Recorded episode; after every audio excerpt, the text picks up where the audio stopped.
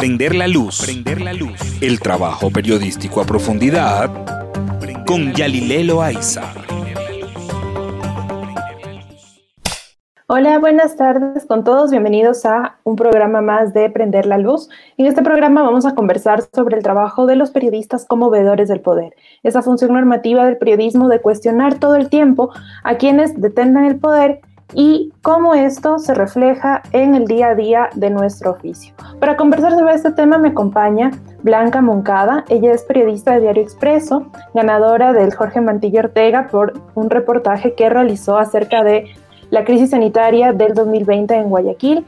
Ha publicado varios reportajes que, como conversaremos más adelante, incluso le, le han costado eh, campañas de desprestigio en su contra. Pero vamos a conversar acerca de justamente cómo el periodista tiene esta función de cuestionar todo el tiempo al poder y de estar fiscalizando y vigilando lo que sucede desde estas altas esferas. Blanca, bienvenida, es un gusto para mí tenerte aquí.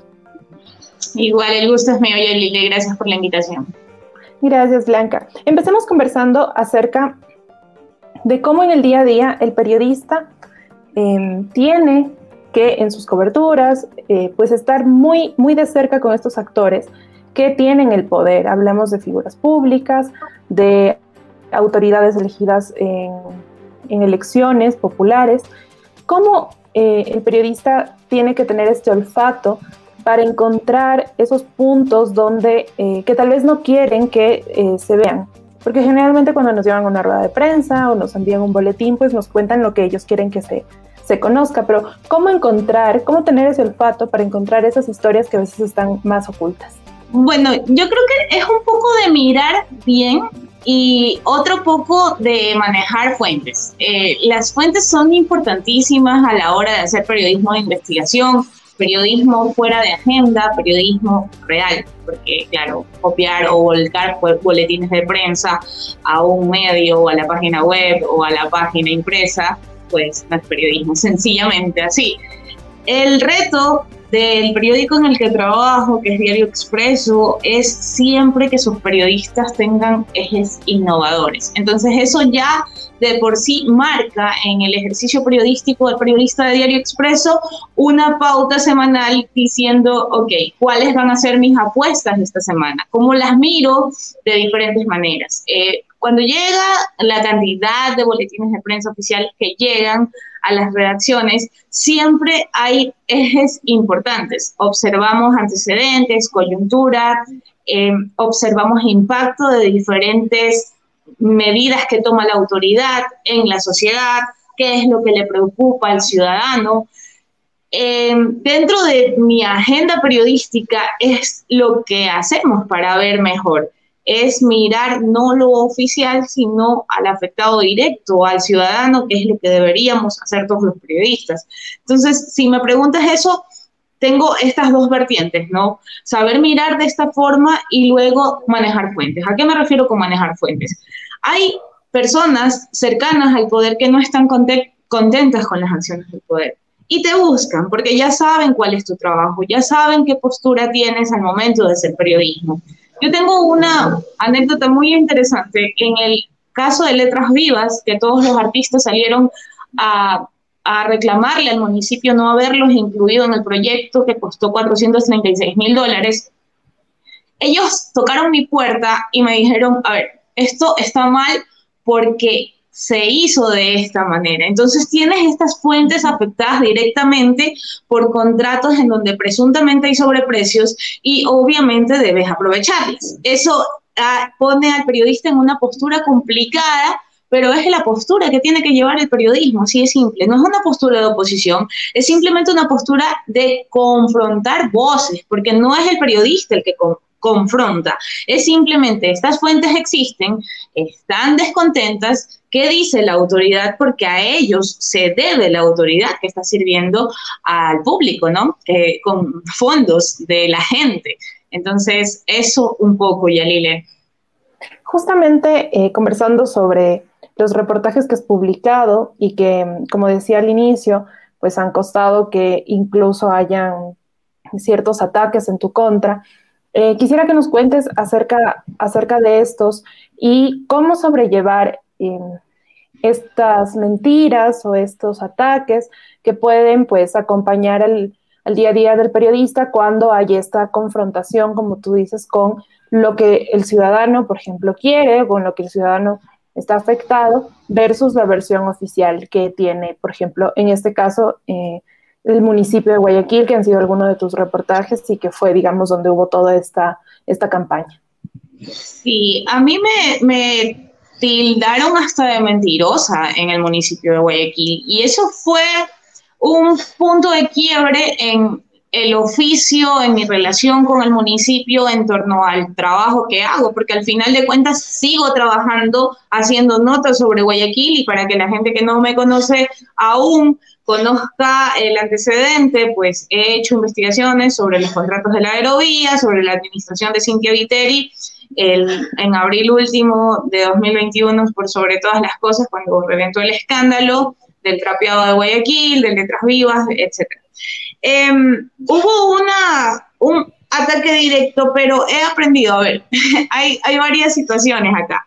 Con Jaime Nebot, porque yo he estado cubriendo esa fuente en los últimos cinco años aproximadamente, y en la administración de Jaime Nebot, o sea, antes de que entre Viteri, ya había estos roces, pero yo no me había atrevido aún a avanzar hacia el periodismo de investigación, que demanda tiempo, demanda práctica, demanda técnica y me había acostumbrado a hacer más bien análisis coyunturales en torno a las decisiones de la administración. Ya es con Viteri con, que, con la que doy un paso hacia el periodismo de investigación y salen todos estos trabajos. Pero con Nebot sí hubo un trabajo de investigación que fue el contrato de la aerovía. Eso fue atroz eh, y yo puedo decirlo de frente, hubo todo un aparataje desde la ATM con trolls eh, y con usuarios de Twitter real, influencers manejados por una persona que manejaba la publicidad en la ATM en ese entonces, en el tiempo de Andrés Roche, y hubo un ataque directo, o sea, me dijeron, me, me buscaron todas las oportunidades que tuvieron para poder hablar mal de mí. Y hablar mal de mí de una forma ridícula, porque hubo gente que en ese entonces, con ese trabajo en donde yo develé que a través de la lectura del contrato que Guayaquil paga el 85% de esa obra y no recibe nada a cambio, ellos tomaron situaciones personales e incluso sacaron a colación que ni siquiera soy de Guayaquil, según ellos, porque toda mi vida yo crecí en Durán, en la Primavera 2 en Durán. Entonces, imagínate la bajeza de esta gente, para todos, igual soy guayaquileña, nací en la maternidad Santa Marianita y he estudiado la universidad y el colegio acá en Guayaquil, actualmente vivo en Guayaquil, sí, crecí en Durán, pero que hayan sacado estos elementos de mi vida personal para atacarme en redes sociales ya decía mucho del tipo de gente con el que estaba tratando. Por supuesto, Roche y su equipo lo negaron contundentemente. Yo, que estoy en el medio y conozco a gente de las agencias, sé perfectamente que hubo involucrados dentro del equipo de Roche que manejó un aparataje contra mí en, Twitter en esa época. Luego viene la época Viteri, que ya Viteri maneja un aparataje mucho más eh, contundente, y no lo digo yo, lo dice la investigación de Diana Romero, que publicó en una página de un portal periodístico, una fundación. Em, esta periodista muy sagazmente descubre cómo se manejó el aparataje último del ataque que ustedes conocieron en abril, en donde pusieron un meme mío diciendo que yo era la periodista enemiga de Guayaquil. Ya, la alcaldesa me escribió diciéndome que ella sería incapaz de tomar ese tipo de medidas. Yo tenía mis dudas si era el social cristianismo, porque había un quiebre entre el social cristianismo y, el literismo en, ese momento, a pesar de que la alcaldesa es el social cristianismo, que ella haya tomado la administración, bueno, hizo muchas brechas y ya ustedes conocerán el contexto general de esta situación. Entonces, hubo un ataque directo a mí, a otros periodistas, sí, pero la achacada directa, obviamente, por las investigaciones que se habían dado esas semanas, esos días, pues era directamente yo, ¿no? Entonces, porque a Rafael Cuesta lo criticaron por sus por, por opinar, porque él opina, él no hace periodismo, a Anderson Boscan, no sé cuál fue el, asunto con Anderson, a Tania Tinoco por poner un tuit de letras vivas, pero por hacer periodismo investigativo era la única periodista allí, sobre Guayaquil. Entonces, veo esto y empiezan a atacarme un montón de trolls que estaban ligados al correísmo en la época en que el correísmo tenía todo el aparataje de, Troll Center armado e identificado. Y la investigación reciente determina que algunas de esas cuentas pertenecían a la época del correo. Todos, y para nadie es novedad, que la alcaldesa estuvo muy cercana y tuvo un acuerdo comercial entre la alcaldía y una empresa de estas, de las agencias publicitarias que se hacen llamar, que maneja el Troll Center. Entonces, allí yo encontré un mecanismo mucho más estructurado.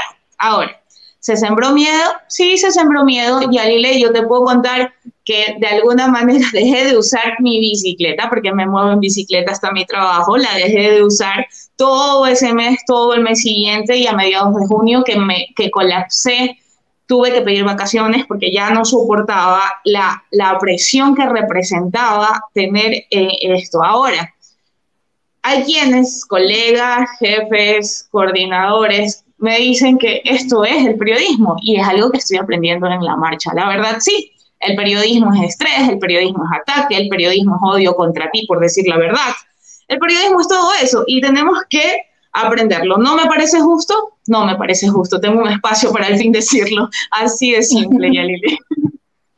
Claro, como tú dices, es injusto que eh, por cumplir con una función que es de lo más... Eh, pues correcta y que es parte del oficio que nosotros realizamos, pues los periodistas estemos siempre, em, digamos que amenazados por estos ataques que pueden, que en algunos casos pueden ir desde la parte virtual, como nos has contado tu experiencia, y otros incluso pueden pues traspasar esa realidad virtual y ya volverse en, otro tipo de ataques mucho más graves eh, de forma presencial.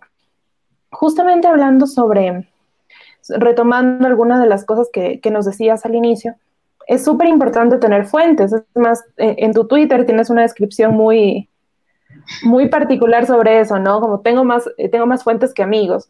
Y em, hablando justamente del trabajo con las fuentes, generalmente cuando eh, trabajamos en cuestionar el poder, cuando nuestro periodismo es de investigación y cuando tenemos que estar con estos actores políticos, muchas veces las fuentes em, nos dan información no solo por una cuestión altruista, sino porque también hay ciertos intereses de, la persona que, puede dar esa información.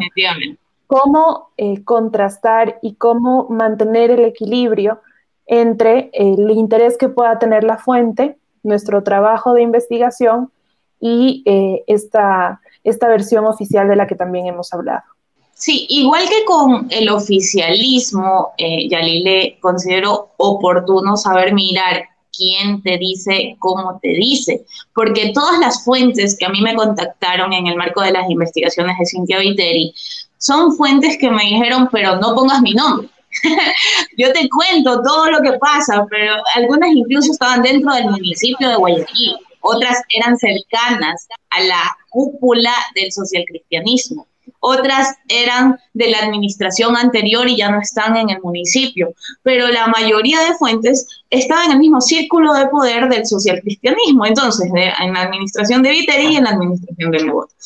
Entonces eran fuentes con las que yo tenía que tener mucho cuidado porque algunas, incluso, y, bueno, ahora que ha pasado todo, lo, tengo que decir, aunque no ha pasado porque sigo haciendo investigación, eh, algunas quisieron marearme con, con, información falsa, con te ponen la cascarita porque a veces trabajan en pro de la imagen del cabildo y, oye, ¿sabes qué? Mira, por aquí, mira. Entonces, no, pues primero el contraste, aplicar todas las reglas del periodismo, ¿no? El contraste, la verificación que es absolutamente oportuna, eh, tratar de contrastar de manera relevante todo lo que se diga y sustentarlo con datos, eh, es base eso. Entonces, todo lo que te llega no sirve y lo que te sirve que te llega tienes que verificarlo a través de documentación. Entonces, así me manejo yo. Son personas que es interesantísimo porque son personas que no están en la palestra pública, que muchas veces ni siquiera son funcionarios conocidos, quizás son funcionarios administrativos secundarios, pero no están en pantalla, no, no están adelante. Y bueno, tienes que saber manejar eso a través de la verificación y todos los pasos que te da el periodismo, ya Lile. Es, es básico, creo que ni siquiera podríamos decir, oye, ah, sí se ha hecho, no, porque todos lo hacemos de alguna manera, te llega una información y tienes que buscarla. Es oportuno saber usar a este tipo de fuentes. Eh, en algún momento uno de mis editores importantes me decía, uno de mis grandes maestros, Ricardo Arques en el periodismo, me decía, hasta el guardia y la secretaria del funcionario público tienen información valiosa. Así que tú tienes que ser amiga de todos. Y es verdad, o sea, eh, y esta falsa amistad que se crea, ¿no? Con, con la relación con las fuentes. Es importantísimo porque hay gente de dentro que sabe cosas que nunca van a salir a la luz así por así, porque no, no, están en boletines, no están en transparencia, no están en, en, el portal de compras, pero son movimientos que se hacen que te sirven de base. Entonces las usas como para alumbrar, pero nada más. O sea, no, no puedes tú tomarte la molestia de, citarlas o algo. Nos contabas hace un momento que eh, ahora con, eh, digamos que coincide con la, con la alcaldía de Viteri, que también tú das este salto al periodismo de investigación. Y justamente eh, quería conversar contigo sobre esta versión oficial que muchas veces, em, también decías tú, ¿no? Como esto de que te llega el boletín y enseguida subirlo, pues es que en realidad no es, eh, no es periodismo. Pero ¿qué sucede? ¿Qué sucede con estas... Em, con este número, digamos, de notas que tiene que entregar el periodista diario, con la coyuntura que se le viene encima, Em, con tantas cosas que suceden en el día a día que pueden hacer que, em, digamos que, que, hacen más bien dicho que el periodismo de investigación no se vuelva como el, el punto más, eh, el punto principal dentro de los diarios, sino que tenemos pues una infinidad de noticias donde muchas veces pues la contrastación y a profundidad pues no, no queda tiempo. ¿Cómo combinarlo?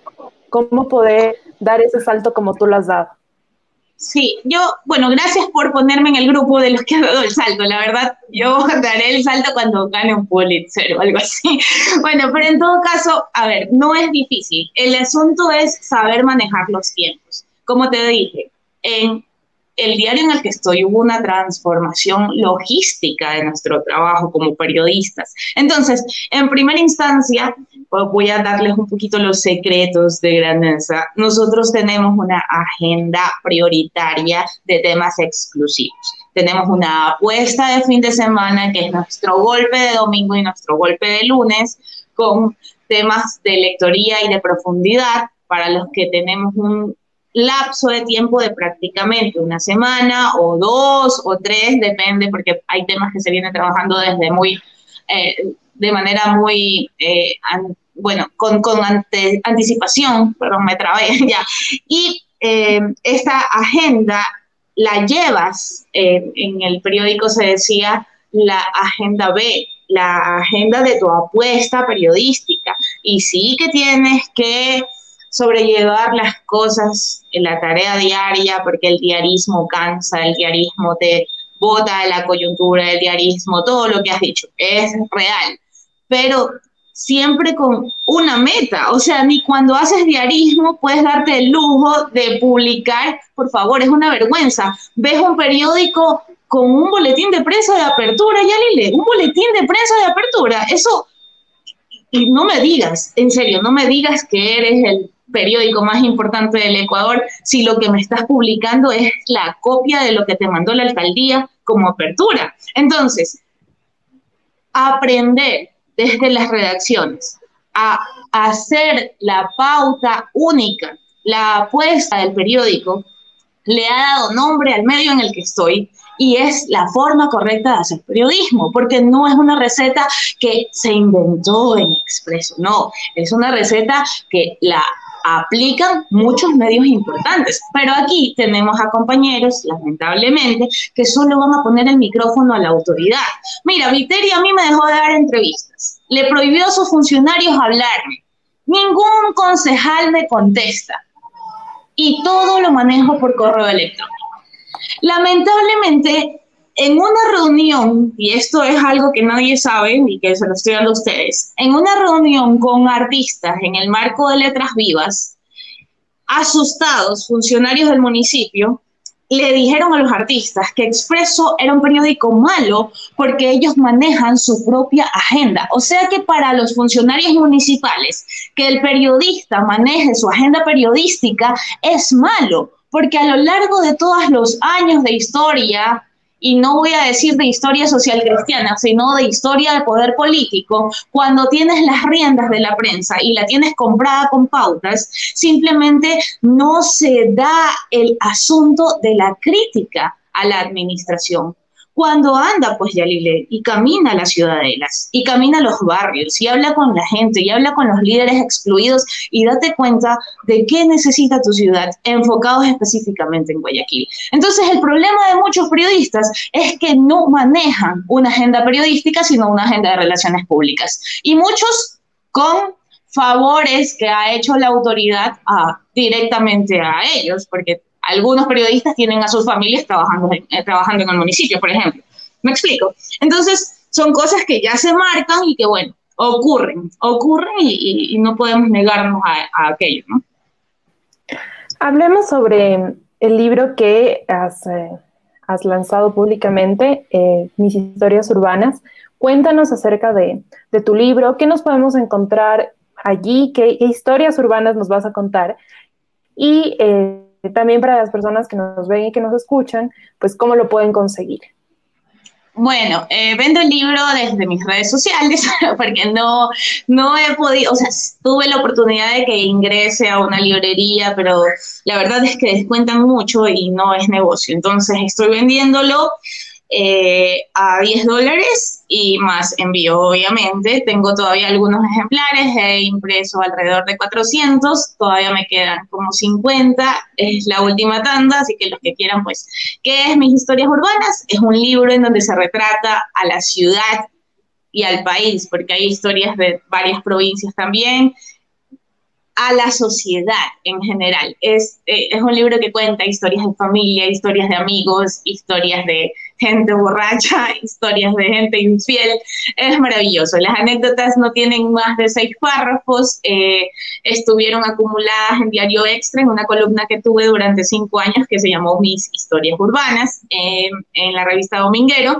Y bueno, hice una compilación de estos trabajos y pues está a la venta el libro para cualquiera que lo desee. Bueno, para los que quieren llevarse esos 50 ejemplares.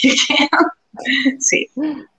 Finalmente, ¿qué le dirías a los eh, futuros periodistas, a los que se están formando o a los que están empezando en el oficio acerca de esta cuestión de ser veedores del poder, de estar detrás de eh, esa versión no oficial, de esa agenda propia de la que nos has comentado, y cómo eh, hacerle frente a estas respuestas que son pues a veces muy eh, agresivas o prohibitivas o punitivas de parte de las autoridades a las que cuestionamos.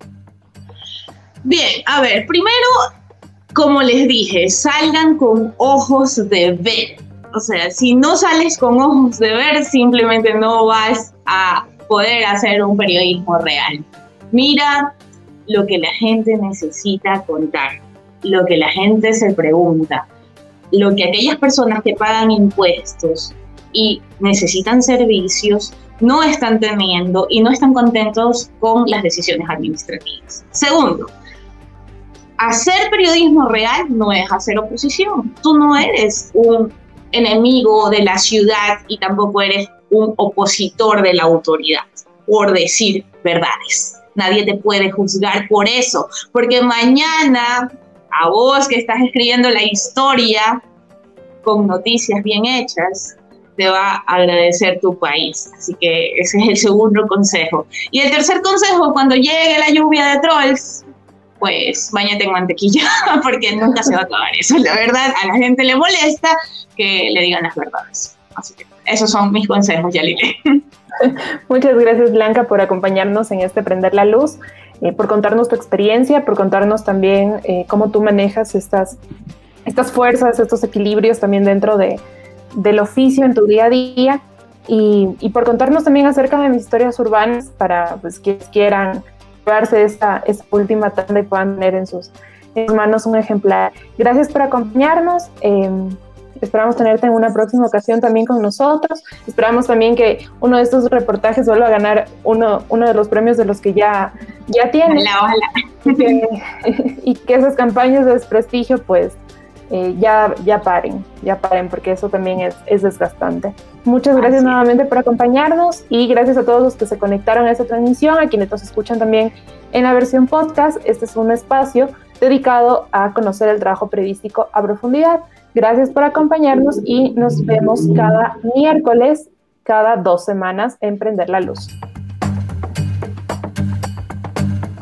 Prender la luz. Prender la luz. El trabajo periodístico a profundidad con Yalilelo Aiza.